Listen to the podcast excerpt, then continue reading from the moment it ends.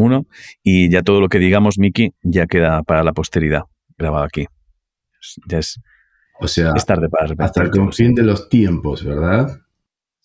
Sí, además es eso. Ahora, ahora además, hoy en día ya es eso. A menos que desapareciera eh, todos los servidores de Internet, puede que, estas voces ya sean eternas.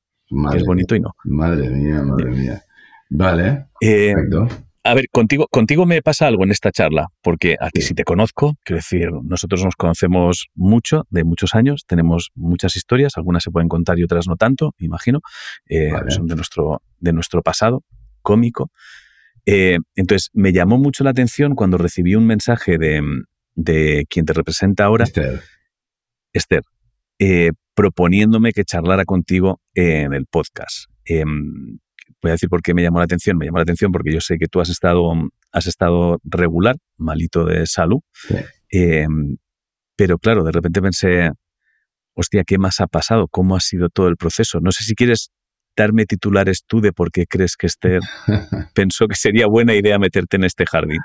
A ver, porque yo creo que ella lo que más le impresionó de mi historia personal fue toda la, lucha, recuperación de, mis cánceres, porque fueron derivando, eso siendo un linfoma, y eso en un momento determinado paró mi carrera como cómico, y todos lo saben, tú lo sabes y todos se enteraron.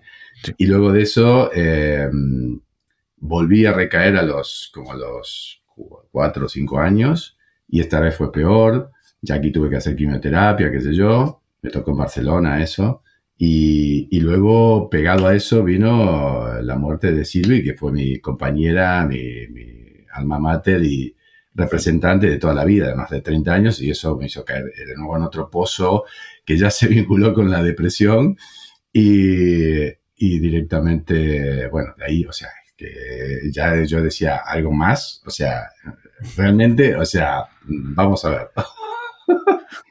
¿Qué falta? Sí, sí, sí. Entonces ella conoce, claro, ella nos conocemos hace cinco o seis meses con Esther y, y nada, nos conocimos, tenemos, nos llevamos genial y desde el minuto uno yo le dije, oye, yo necesito que alguien me represente, yo necesito, necesito en mi vida la fuerza Shin, siempre, la fuerza de una mujer soy así, que yo, no, no, no puedo, no, no, no, he, no, he, vivido la vida de otra forma. Hay tíos que son más tipo Robinson Crusoe, necesitan un viernes nada más, ¿vale? un tío que digan, tú te llamarás viernes. Yo necesito siempre, o sea, necesito una mujer que, que sea la, la, parte, la parte que amalgama todo y de ahí sacar la fuerza. Entonces le dije, tú tienes que ser mi representante y me dijo, vale. vale, voy a empezar a meterte en jardines. Sí, exacto. Voy a empezar a meterte aquí. Pero por eso. Eh, sí. Claro, yo me, había perdido parte de tu historia, alguna la conocía, otra no. No sabía que habían sido, que habías tenido recaída salvaje, o sea, yo conocía el, el primero. Entonces, de repente me surgen, me surgen varias dudas. Em, ¿Recuerdas la diferencia entre, entre recibir la noticia del primero oh. y recibir la noticia de los segundos? O sea, ¿cómo es esa, yo hasta lo que imagino que cuando recibes la noticia todo está ok. ¿no? O sea, todo está ok en tu vida. Me refiero, yo siempre te, he conocido de forma activa en los monólogos, funcionando muy bien, en España, fuera, em, todo estaba ok. Entonces, no sé, no sé cómo es el impacto de eso. Bueno, claro, sí, es muy diferente. Tienes razón, Ángel. O sea, el primero siempre nos pasa a todos, a, a todas las personas le pasa lo mismo. Es ese momento en el que toda tu vida, la existencia, se frena todo hace y listo. Entonces tú venías con una vida y todo se frena. Se frena todo, es, es alucinante el vértigo, porque es como que de verdad se frena, como en las películas que todo queda y te quedan todos paralizados. Y tú en ese momento eh, te viene un torbellino en la cabeza, tipo, voy a morir. O sea, este es momento, o sea, tengo cáncer, eh, voy a morir. Ya está. O sea, lo atachas eso y viene el enfrentamiento con el miedo a la muerte, que es lo más natural. Entonces, eh, desde ese punto de vista es muy profundo la sensación, es muy filosófica, en cada persona es totalmente diferente, por supuesto. En el mío fue, eh, nada, la doctora me dijo el diagnóstico, yo estaba solo, eh, aparte a 10 días antes de Navidades, o sea, de todo este momento de fiestas, de familia, de renovación de todo y, yo fue muy duro porque eh, salí del Puerta de Hierro, me acuerdo, y ahí en las afueras del Puerta de Hierro es todo muy bonito, parques, qué sé yo. Entonces como que me senté, fue un momento que yo iba como un zombie, ¿no? Iba así, me senté en un, banco ahí y veía alrededor mío la vida, ¿no? O sea, había viejitos tomando sol, la, señora con el cochecito con su bebé, los niños jugando, y yo decía, ¿qué hago? Y en ese momento fue como que me vino a la cabeza y dije, ok, no, no puedo decírselo a mi familia, no puedo decírselo a Silvi, no puedo decírselo porque, es, o sea, es decir, vamos a ver, eh, ¿qué Navidad vamos a pasar? Navidad de mierda perdón, ¿no? Perdón la palabra. No, no, se puede, se puede. Se puede, vale. Entonces, entonces bueno, espera, rebobino. Una Navidad de mierda, ¿vale? Una Navidad de mierda. O sea, yo decía, le voy a arruinar la Navidad a todos. Entonces decía, no, no, me lo guardo eh, y, y, lo voy a, se lo voy a decir después de la, que se vayan todos a sus casas y todo lo demás. Y fue así. Entonces, claro, después cuando, cuando Silvi, yo después le dije, vamos a tomar un café y le conté, bueno, ya lloraba es qué sé yo.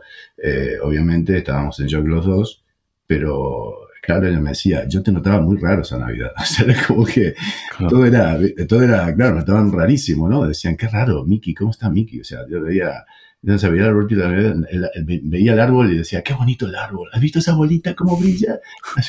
¿Qué le pasa, tío? Es el árbol de toda la vida. O sea, este postre es fabuloso, es el... delicioso. Pero bueno, un poco así en broma, pero, pero la verdad que es muy duro. Eh, es, la primera vez fue muy duro. Sí. Hostia, y sobre todo estoy pensando en la, en la carga emocional de, de esconderlo. Totalmente. Eso fue muy. Eh, mira, me acuerdo que eran 10 días y justo, eh, creo que eran dos días o tres días antes de Nochebuena, me toca un bolo, el último bolo del año, en, creo que era Guipúzcoa o no me acuerdo, era en País Vasco, ¿vale? Yo me acuerdo que voy y estaba, yo obviamente estaba, la cabeza no te imaginas, era, era un, no sé, un torbellino aquí adentro. Y me acuerdo que salí al escenario, esa catarsis que hacemos todos los cómicos, los artistas, salí al escenario en ese momento, era un, un, teatro, un teatro pequeño, muy bonito y todo lleno de gente. Y, y no sé por qué, o sea, esto fue muy loco. O sea, salgo y la luz y todos diciendo, hola, soy Mickey McPhantom, que yo, doy los primeros dos chistes, se ríen y digo, hice una pausa y dije, ok, tengo cáncer. Y todos quedaron tipo, hostia, hostia, o sea. o sea, no, no, no, no, claro. Fue ese momento de, ¿no? Del abismo y decir, algo lo, tengo que decir a alguien, ¿vale?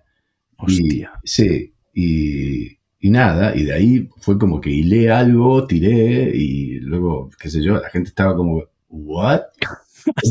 claro, y en algún punto, en algún punto, en algún punto en la cabeza, ¿no? Tenemos eso que está el copiloto que dice, ¿qué estás haciendo, muchacho? ¿Qué lo estás perdiendo. Entonces dice, has metido atención a la gente, has metido atención a la gente, es tu responsabilidad como cómico disipar esa atención, no los dejes con eso en la, en Entonces dije, hice un, y leí una cosa así, salí con un chiste y la gente, ah, ¿sabes?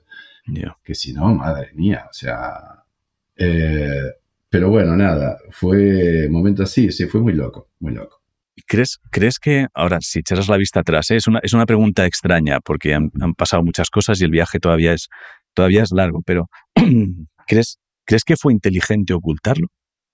Mm, buena pregunta esa. Eh, a ver, nunca me lo, nunca me lo cuestioné, pero creo que sí, creo que sí. Yo creo que sí porque fue una cuestión, en ese momento tenía que ocultarlo. o sea, al otro día que se fueron, se fue mi hermano, se volvió para, para, Albacete con mi sobrino, que se volvieron los amigos a sus casas, yo ahí la llevé a Silvi y, ya. Eh, y, entonces eh, se lo dije. O sea, eh, ella lo entendió, lo entendió perfectamente, no es que me, me culpó ni nada, y, lo entendió y, y, luego fue ir juntos a, la, a la médica y ya que le explicaran a ella lo que, lo que iba a ser el tratamiento y todo lo demás. Ya. Que ahí vino otro... Sí, perdona. Dime, perdona, ¿qué ibas a decir? No, que ahí vino después otro vuelco de, también, no sé, del destino, que fue tomar la decisión de no hacer el, el tratamiento eh, básico, clásico de medicina eh, clásica, sino ir por lo holístico, hacer curación holística. Que eso fue también una decisión muy, pero que ahí la tomé en sí con, ya con Silvi, tomamos la decisión conjuntamente. Claro, no estaba pensando en lo que te preguntaba de si fue, si fue inteligente o no. Claro, entiendo que no es lo mismo. Hostia, es que trato, trato de viajar a ese lugar. Sí. Y mm, en Navidades, etcétera, etcétera, eh, una cosa es tener que disimular uno solo lo que está sucediendo mm. y otra muy distinta, tener que haber disimulado dos frente a toda la familia, claro. O sea, entiendo que a lo mejor si no hubiese sido en Navidades es algo que no se oculta durante esos días. Claro. Pero claro, en un momento en el que sabes que lo siguiente que va a venir es mm, reuniones, reuniones, reuniones, reuniones, reuniones, eh, yo creo que lo último que uno quiere es tener que ocultar un secreto entre dos, porque emocionalmente imagino que el, que el estado de ánimo de los dos debe ser una montaña rusa en ese momento. Totalmente, es exactamente, es muy, muy similar a lo que acabas de describir, Ángel. O sea, em, a ver, eh, luego, cuando yo, o sea, cuando pude decírselo a Silvi, y, y, entonces ahí fue lo que tú dices, o sea, fue tomar las decisiones conjuntamente. Entonces, que también es difícil porque mucha, a mucha gente le, cuesta comunicárselo a la familia. Primero, por lo general, son los grupos, ¿no? O sea, primero los más allegados y luego a los amigos más, todo por núcleo, ¿no? Nunca publicarlo, bueno, ahora hoy en día también, ¿no? Hoy lo publican en las redes, ya está. Pero, eh, pero en este caso, luego cuando yo pude comunicárselo a ella fue quitarme un peso de encima y quitarme un peso del pecho y decir, vamos, vamos juntos, ¿ok? Eh, vale. Es eso. Y ahí tomamos la decisión de que, de que yo iba a luchar, sea fuera lo que fuere, iba a luchar. Eh, que íbamos a poner plantar cara y íbamos a salir adelante. Y eso fue la decisión más importante que, que tomamos, que tomé, digamos. Y entiendo que fue, fue, mm, o sea, fue complicado decidir el, no pasar por el tratamiento y tomar como otra alternativa. O sea, ¿por qué, por qué fue esa decisión? O sea, fue por, fue por, mm, estoy tratando de buscar la palabra, es decir, fue porque la esperanza que daban era prácticamente nula, fue porque había mucha esperanza, poca esperanza, o sea, ¿por qué, ¿por qué fue? Bueno, eh, no, a ver, a veces puede ser eso también, a veces cuando ya es da igual, ¿no? Mucha gente toma la decisión tipo, bueno, hago lo que, o sea, me voy solo a una montaña o lo, hago como sea. Eh, eh, pero en este caso era el, mío no, no, era, lo habían pillado al principio, lo habían pillado bastante temprano, entonces era de grado apenas grado 2. Entonces, em, entonces nada, eh, yo estaba en buen estado de salud físico, y, escuchamos en el camino que yo estaba, porque nos empezamos a interiorizar de todo lo que, de lo, que venía. Entonces, en ese camino eh, escuchamos de una amiga, su hermano, que había hecho de una forma holística, se había curado un cáncer linfático también. Y, entonces, ¿qué hicimos? Yo enseguida dije, quiero hablar con él. Y hablamos y me contó todo y yo dije, hostia, eh, creo que voy a tomar esta decisión. Y ahí lo consulté con Silvia y me dijo, vale, yo te apoyo, lo que tú digas, yo te apoyo, al 100%. Vale. Y fue así, cuando se lo dije a la doctora, a la, médica del Hospital de Hierro, obviamente puso el grito en el cielo. o sea, fue... Eh, pero bueno, nada, fue mi decisión. Le dije, doctora, es mi decisión y ya. Vendré a hacer los controles, eso sí. Claro. Eh, pero bueno, em, claro, en ese momento fue, fue así. Y yo, eh, cuando es holístico, tú tienes que tener eh, lo que te ataca. En el caso de cáncer, no, eh, no tiene que ser tan agresivo, porque si no es imposible que lo puedas hacer holístico. No hay forma. tardas un año, en verdad, casi en, en quitarte algo así. Es un proceso de un año largo, un año y meses. Entonces, por eso tenía tiempo. En la segunda vez, cuando viene la regresión, ya ahí no había tiempo no tenía un año. Vale. ¿Cuánto, tiempo sucede entre... O sea, no, sé bien cómo funciona el, cáncer. Entiendo que haces todo ese proceso, se hacen unas pruebas y aparece como que el cáncer ha desaparecido y luego en una segunda entiendo que revisión. es como no solo que ha vuelto, sino que ha vuelto en modo salvaje de no te, no te doy tiempo. Claro, eh, a ver, yo la, primera fue en el 2012 y luego la segunda fue en el 2017-2018, cuando vuelve, cuando regresa y ya ahí me, eh, me ataca el pulmón, entonces el pulmón derecho. Entonces eh, ahí ya no había, no había, porque ya cuando te ataca un órgano vital, eh, ahí ya la cosa es jodida, no tienes tiempo. Entonces ahí sí fue, eso me pidió en Barcelona, estaba trabajando allá con Tony Moog eh, em, en el Capitol y, y me pidió ahí. Entonces ya no había tiempo. Y entonces volvimos con la doctora y le dije, ahora sí. me dijo la doctora, bueno, confíe en mí y póngase en mis manos. Digo, yo totalmente. Y, ahí empezamos con la quimio. Eh, porque esta vez ya el, cáncer volvió y ya era grado, grado casi, casi, o sea, casi 3. O sea, 3 es lo máximo. O sea, no eh, es lo más jodido. Puede llegar a ser terminal inclusive.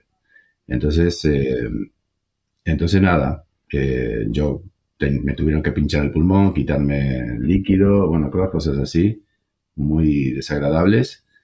Y, y bueno, y ahí empecé con la quimio. Y ahí pasaron, fueron seis ciclos de quimio y, y, reaccioné también igual, o sea, positivamente. Siempre la primera, en la primera, siempre el primer, la primera analítica es la, la, esencial. Es cuando tú ves si lo que se está haciendo mm, da resultado o no. Eh, Hacen recuento de todo y dicen, vale. Eh, entonces fue así. Y ¿Hubo algún momento entre ese, entre ese, hemos dicho que era 2012 y 2017-18, ¿no? ¿no? recuerdo bien. ¿Hubo, em, tuviste tiempo de, de, recuperarte emocionalmente del miedo? Eh, ¿O, no, o, se queda instalado el miedo?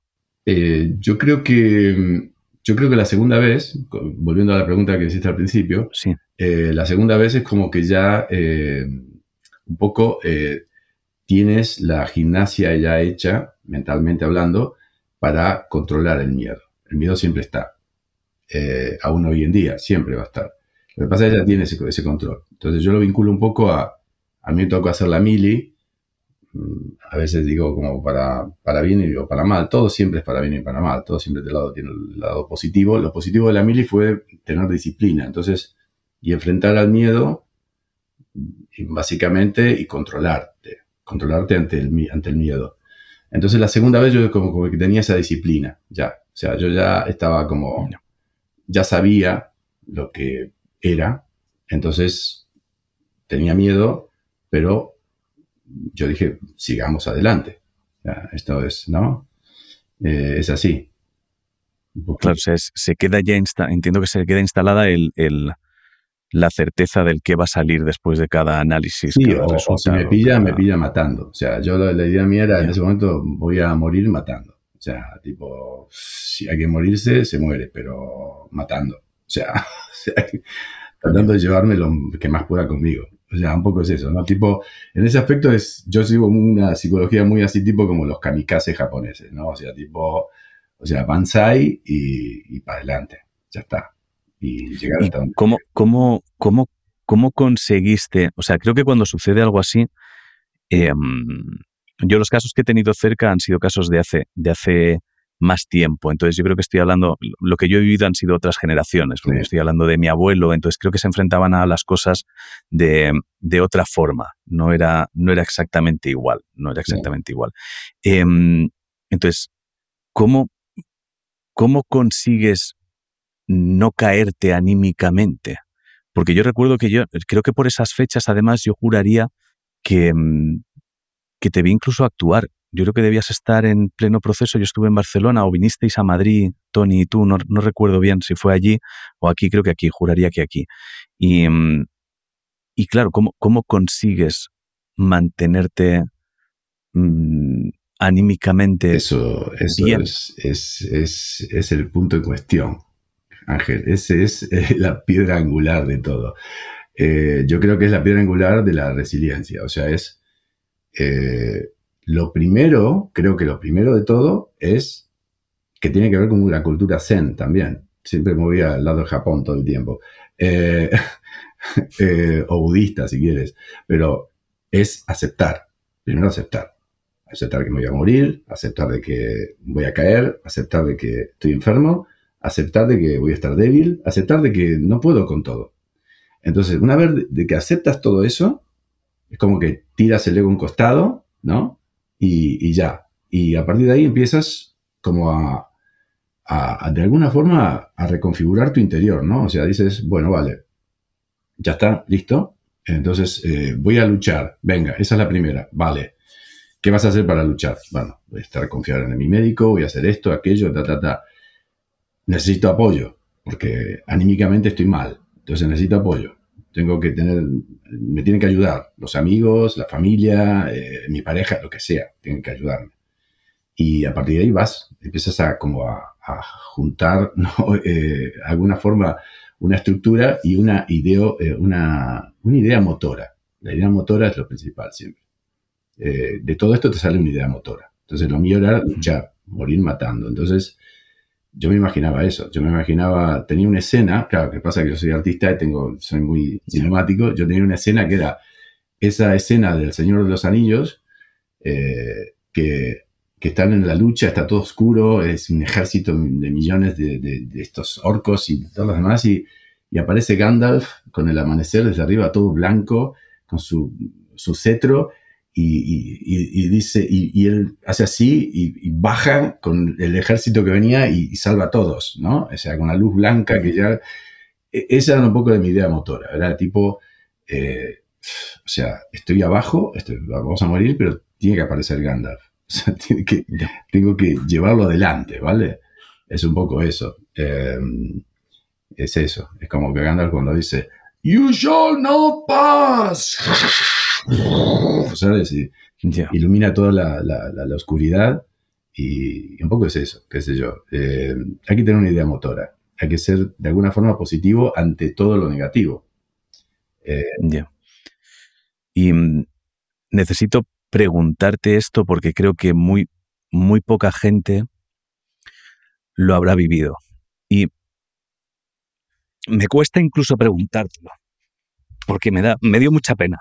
Vale. La noticia. ¿Cómo es perder al pilar fundamental en un momento así? ¿Cómo no te caes ahí, tío? Mm, sí, eh, te caes, te caes, te caes. No, no, no, no, no, no hay, no hay, forma que no caigas. O sea, es cómo sales, cómo, o sea, ¿dónde está el anclaje para salir de ahí, tío? Eh, y te pido perdón por preguntarte, pero creo que es el momento más duro que alguien pueda mm, vivir pasando por un proceso así. Entonces, que tú lo hayas conseguido, lo siento, pero te jodes porque eres, porque eres maestro de salir de algo así. Entonces, tengo que preguntarte. Eh, claro, esa fue, fue tan duro como la primera vez que me enteré del cáncer. Yo creo que más duro, porque que te, pase a ti es una cosa, porque te pase, como tú dices, al pilar de tu vida, es que no lo aceptas. No lo aceptas. Y también pasa lo mismo, y lo tienes que aceptar. Y, y, bueno, un poco eh, tratas de...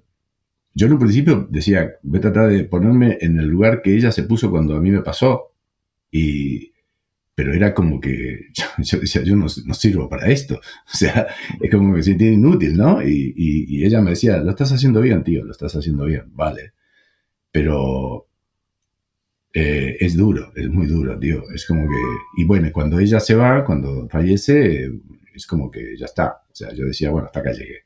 También lo mismo. Fue, en ese momento yo quise tirar la, tirar todo. O sea, ni Gandalf ni, ni, la mar en coche. O sea, yo ahí quería, quería irme directamente. Yo creo que sentí esa, esa, como esa necesidad de morirme, ¿no? O sea, decir, me quiero ir, tío. ¿A qué? O sea, eh, no. Y, fueron mis eh, amigos eh, los catalanes, eh, como Tony Moog y varios más de allá, de la trupe catalana, que medio que entraron a mi casa pateando la puerta, me sacaron de la cama, me arrancaron de la cama y me dijeron, tío, ya está, o sea, tú tienes que, tienes que seguir adelante, tío. Tienes que, eh, eso es lo que ella, Silvi, hubiera querido que tú siguieras adelante. O sea, si tú haces esto, lo que estás haciendo es eh, faltando eh, el honor al sufrimiento y la muerte de ella. Y tenían razón. O sea, y esto lo hablo un poco en el, nuevo show que yo hago, un poco, de alguna forma, alguna catarsis de todo esto, de todo este sentimiento. Y, y es un poco eso, ¿no? O sea, es muy duro pero tienes que, de alguna forma, tienes que salir adelante, Ángel. O sea, eh, yo creo que eso es la resiliencia, ¿no? Pero, pero es muy duro. O sea, hay un momento en el cual caes. Tienes que caer. No hay forma de que no caigas. Tienes que. es, como la sensación de, que estar abajo siempre.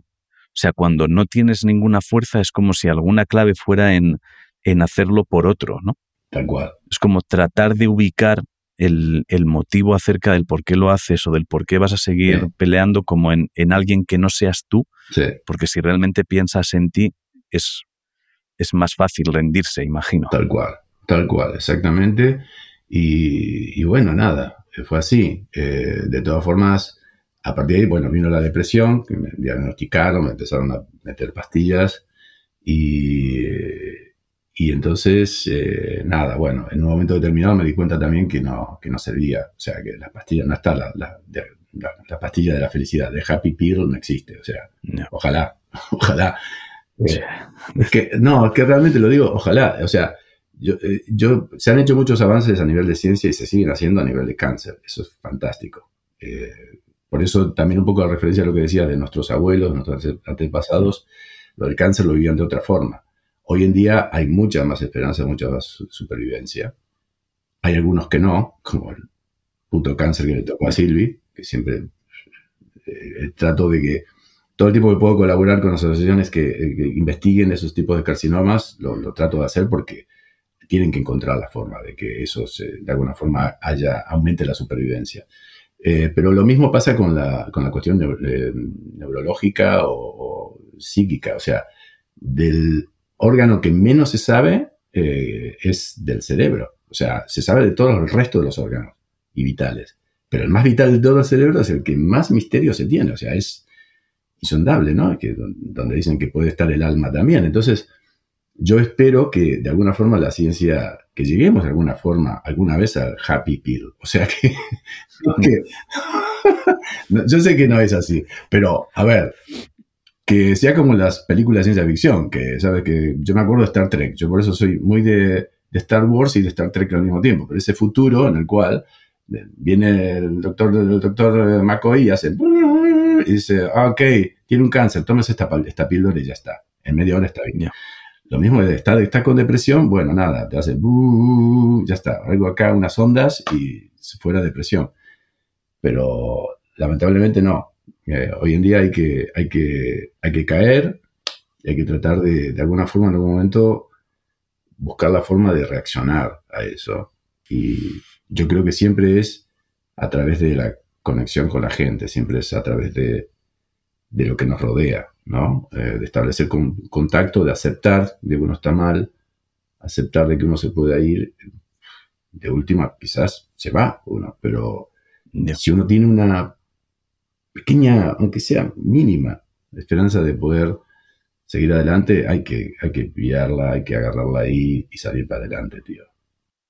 ¿Tú has, notado algún cambio grande en ti? O sea, algún, algún, alguna parcela de ti que digas, esto es completamente nuevo, em, para mejor o para peor. Incluso puede que en algunas mejor, en otras peor, no lo sé. Mm, Sí, bueno, eh, yo creo que. Mm, yo creo que lo que, lo que más, o sea, lo que más noto eh, en toda esta cuestión de supervivencia es mm, a veces, no sé, no, no sé, no sé si estoy diciendo una gilipollez, pero un, poco la, un poco la, sabiduría. O sea, de, de, saber que hay, hay cosas que son las mismas, que no han cambiado, pero que en verdad no ha cambiado en la historia de la humanidad. Es eso, es nuestro comportamiento como seres humanos, es siempre el mismo. Ahora, la sabiduría es lo que creo que te da, de alguna forma, eh, un valor añadido o un cambio en, todo, ¿no? O sea, de que lo que vaya a pasar de ahora en adelante eh, tú tienes que tomarlo de una forma que es diferente a, lo que hiciste hasta ahora. Entonces, todo el tiempo a mí me viene, ahora me viene como, no sé, una especie de talk, se podría decir, que, esto lo he charlado con una psicóloga también, o sea, de tipo que, que me gustaría, a veces lo del, del viaje temporal, ¿no? De irme cinco años atrás o diez años atrás, ¿qué cambiarías? Y eso me viene todo el tiempo. Entonces es como un proceso mental y que de alguna forma yo teniendo la sabiduría que tengo ahora, ¿qué haría que hubiera, hecho hace 10 años atrás? Y que seguramente me hubiera cambiado, no sería el que soy ahora. Eh, entonces, ese, ese como devaneo psíquico de, o psicológico de, de, pensar de cambiar uno, eh, yo creo que es positivo. Yo creo que creo mucho en la teoría del caos. Creo que, que a veces uno no sabe por qué, pero tienes que seguir por ahí y aunque te digan, pero ¿por qué, tío, vas por ahí? Porque no lo sé, pero sé que tengo que ir por ahí. Vale. Eh, no sé. Y... me, llama, me llama mucho la atención ese, ese ejercicio de, de pensar en si habría hecho algo diferente. Creo que, creo que mucha gente lo hace. Y me llama la atención porque yo dejé de hacerlo. O sea, sí, sí a veces viajo a jugar a eso, juego un poco, pero no le dedico tiempo, o sea, lo hago al revés. No puedo evitar hacer al revés. Es trato de pensar en qué debería hacer ahora para que dentro de 10 años las cosas sean así. Es decir, pero, pero porque me da la sensación de que viajar al pasado no me va, mm, o sea, no me va a permitir, o sea, me sirve como biblioteca para decir, oye, no hagas esto, recuerda que ya lo hiciste hace cinco años y no era un buen plan, no era un buen plan. Me sirve como biblioteca, pero, mm, pero sí me gusta jugar al revés. Me gusta jugar a vayamos para adelante, vayamos para adelante y dónde vamos a estar si seguimos haciendo esto dentro de cinco años. Y en el momento que lo intuyo, para cambiar ahora, desde allí viajo al pasado que es ahora. Eso me encanta, eso me encanta porque eso es justamente lo que tratamos de entender de que el presente es lo importante, es lo que estamos haciendo ahora, el ahora, en este momento. E, eso que acabas de decir es eso, es vivir el presente y pensar en el futuro, hacer ese juego, pero al revés, hacia adelante que un poco lo hacemos todos también. Yo todo el tiempo el vértigo de ir hacia adelante sin saber lo que es, eh, me encanta también. O sea, me encanta eso. Y lo que acabas de decir es también mucha sabiduría, Ángel. Es eso, o sea... Es que soy muy, soy muy sabio, Miki, ya me conoces. gran maestro, gran maestro. Somos muy sabios. Eh, ¿En qué punto estás ahora? ¿Cómo estás ahora? Ah, ahora estoy eh, bastante bien, bastante bien. O sea, no, no, no digo súper porque no quiero crear envidia, ¿sabes? Pero, pero bastante bien y, estoy comenzando justamente esto, un poco lo que acabas de decir, o sea, estoy pensando en el futuro, estoy pensando en el futuro, eh, que es, ese, ese, gran vértigo de no saber qué es, pero yo eh, estoy haciendo cosas para que ese futuro sean cosas buenas para mí y para los que me rodean. Entonces, eh, un poco es eso y y ahora, en cuanto a mi profesión, obviamente que sí, he cambiado el material mucho, he puesto cosas nuevas y, y después, aparte, a nivel de viajes, quiero empezar a viajar. Yo siempre he sido un eterno migrante, siempre. Eh, entonces, eh, desde que empezamos esta aventura con Silvia hace un montón de tiempo atrás. Entonces, ese vértigo también de ir hacia algo que no conoces o de llegar a un sitio que hablan una lengua diferente, que todo, todo es diferente, que tienes que empezar casi de cero, eso para mí es un, voto de renovación siempre, ¿no? Es como que... Y ya tengo la gimnasia hecha, o sea, ya antes me costaba más, pero ahora es como que digo, venga, esto ya sabes el, sabes el drill, you know the drill, man, o sea, sabes cómo es esto, ¿vale? Ya lo tienes, o sea, ponte en marcha y tira para adelante, o sea, abre la cabeza y sal, fuera de la caja y empieza de cero. Es, yo creo que es el mejor ejercicio para cualquier persona. Y, pensando en, siempre, trato de, de, pensar en quién puede estar escuchando esto, tratando de encontrar qué podría servir, qué, qué sería útil. Em, tú que has pasado por, por, por dos, ya has tenido dos sorpresas, ¿qué crees que te hubiese ayudado saber o que te dijeran la primera vez que recibiste la noticia? O sea, trato de pensar en alguien que ahora mismo pueda estar justo en el proceso de los primeros días de tener que procesar una noticia de ese, mm. de ese tipo.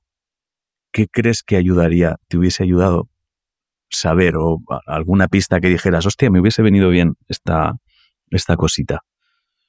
Um, bueno, a ver. Eh, mm, me hubiera servido mucho saber que,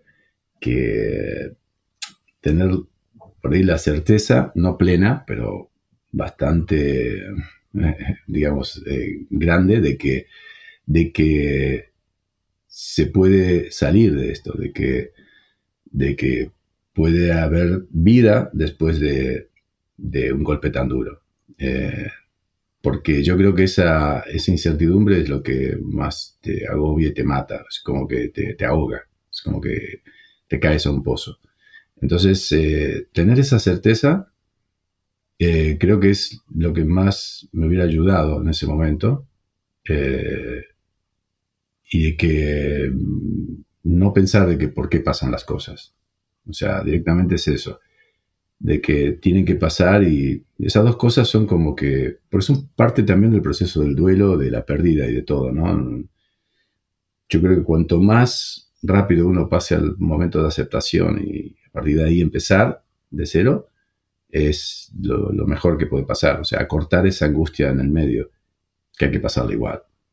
Entonces, eh, que es parte también de la certeza. Que alguien que viniera y dijeran, tío, tienes que, tienes que, te tiene que doler, tienes que sufrir, pero ten la certeza de que vas a salir adelante y vas a seguir adelante. Vale.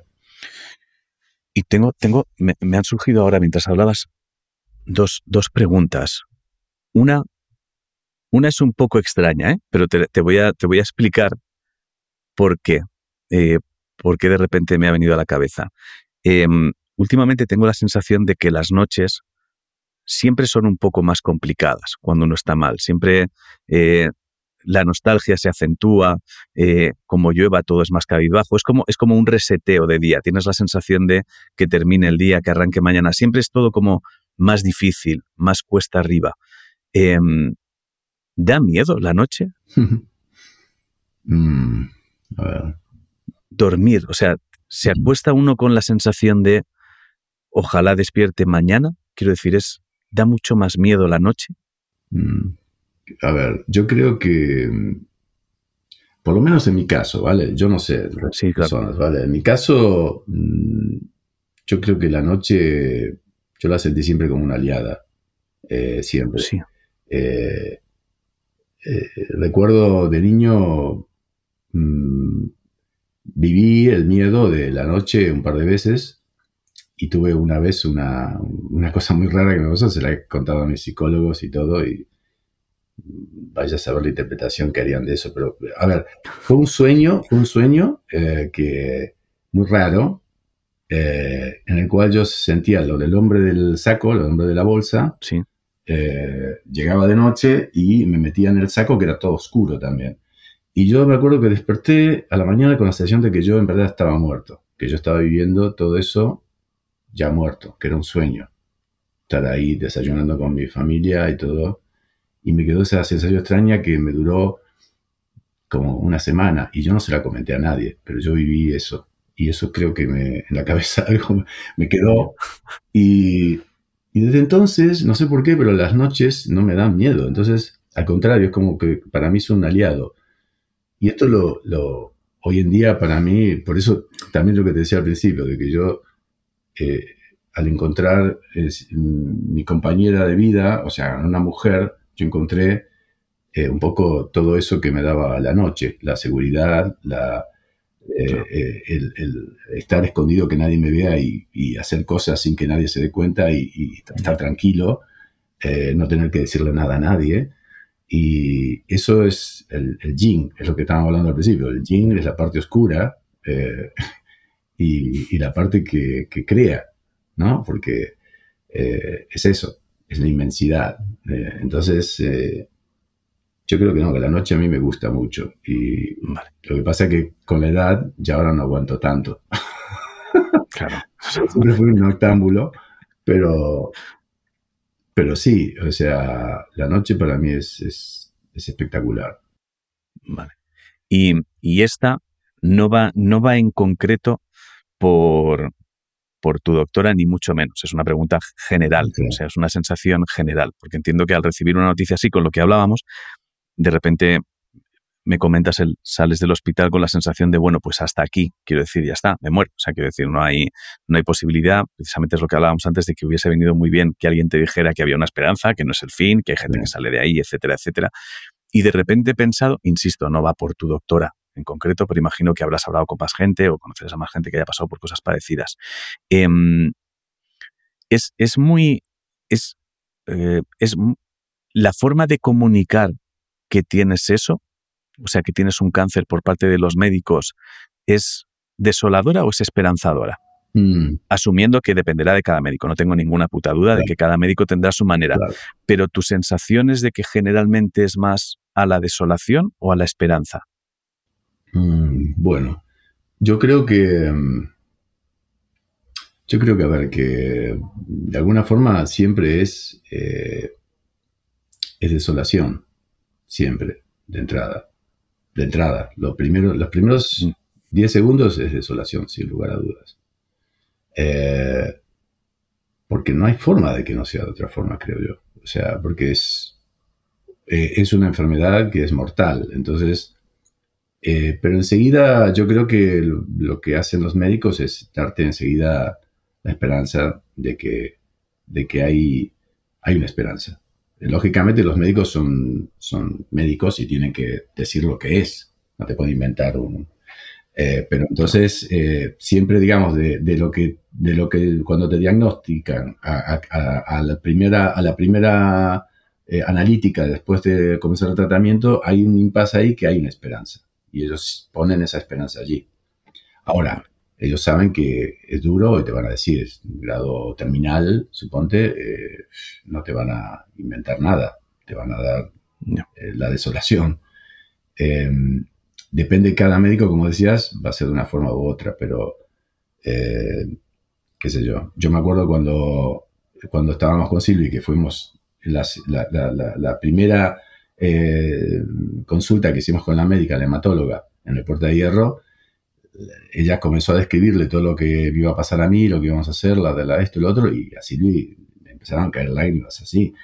Entonces yo me acuerdo que, me acuerdo que ella, la hematóloga, reaccionó, a ver, una reacción para mí natural, ¿no? Porque ella estaba como tratando de decirnos de que, de que esto era protocolo, que íbamos a salir adelante, que yo, pero cuando la vio así a Silvia dijo, pero ¿por qué está llorando? Y entonces yo en ese momento me dije, Ahora está llorando porque usted le está dando la descripción de, que su, pareja de toda la vida se va a transformar en un muerto viviente y, que me va a tener que, al mejor estilo Walking Dead, me va a tener que dar un hachazo en la cabeza, digamos, ¿no? O sea, eh, pero bueno, luego ella, la doctora, de alguna forma, no es que se disculpó, pero sí entendió y le dio la palmadita, claro, digo, tengo que ser más humana, no dejar de ser Se dio cuenta de que enumerar los pasos no era lo más inteligente. Claro, exactamente. Y entonces, eh, claro, yo lo podía aguantar, pero ella no, ella estaba sufriendo mucho. Entonces, eh, nada. Después, cuando cuando fue, por ejemplo, la regresión mía, años después, fue la misma doctora. Y yo con ella hicimos un equipo muy bueno. O sea, fue, fue muy, muy, muy positivo en ese aspecto. Entonces... Eh, de hecho, te, tengo que preguntarte esto. ¿Te echó la bronca por la primera vez? No. ¿Que decidiste no, no me echó la bronca, pero sí me dijo, sí me dijo, no me echó la bronca porque en definitiva cuando fue la primera y vio la primera analítica que salió al mes, mes sí, al mes, que yo empecé con holístico, eh, la, la, primero la, la, la doctora de, la de consulta médica, la normal, no la hematóloga, de familia. Me dijo, bueno, no sé qué es lo que está usted haciendo, pero siga haciéndolo, porque los resultados son muy buenos, o sea, muy buenos. Y después la hematóloga me dijo lo mismo, me dijo, vale, eh, siga haciéndolo, le está dando resultados y ya está. Ahora, en esta segunda, lo que ella sí me pidió encarecidamente, dijo, se pone en mis manos, hace todo lo que yo le diga. Yo le dije, lo que usted diga, doctora, va a misa, ¿vale? Ya está. Ya, venga, si me dice que tengo que caminar sobre brasas ardiendo, lo voy a hacer. ¿vale? Ya está. Listo. Hoy vengo obediente. Ya está. eh, Miki, no te voy a robar más tiempo. Bien, eh, eh, además, mi oxígeno se está terminando ya, no me dieron mucho. Lo imagino, sí, te veo. es que yo te conozco de tiempo y sé que estás haciendo. Tengo el medio diciendo. Sí, sí, por eso yo sé. Yo sé que yo te veo buen aspecto, pero en cuanto termine tienes que volver a coger la bombona, el andador. Sí, yo, sé, yo sé cómo eres. Si no, no estás tan bien como parece cuando se te ve en el escenario. Ah, bien. Señor, me ha gustado, me ha gustado mucho, mucho hablar contigo. Muchas gracias por, por apuntarte. No sé si hay algo que quieras añadir o que no te gustaría que se quedara pendiente y que creas que puede servir de algo? No, bueno, eh, solamente darle esperanza a toda la gente que está enfrentando, pasando por, procesos así oncológicos, eh, de que tengan fuerza, que tengan una idea motora, que se queden con eso, que busquen la idea motora y busquen el apoyo de la familia, de los amigos y, y juntar mucha fuerza, es eso. Y con respecto a la pérdida de un ser querido, también lo mismo tener la certeza de que puede haber vida después y puede uno recuperarse. Nada más. Y agradecerte a ti, tío, que me hayas... Eh, eh, yo te admiro muchísimo, eres un gran maestro y nada, tío, te sigo todo el tiempo. Así que... eso, eso nos, nos piropeamos ahora cuando corte. Eso es lo que quede entre nosotros. Voy a cortar y me despido de ti. Un beso grande, Miki. Señor, sí, señor.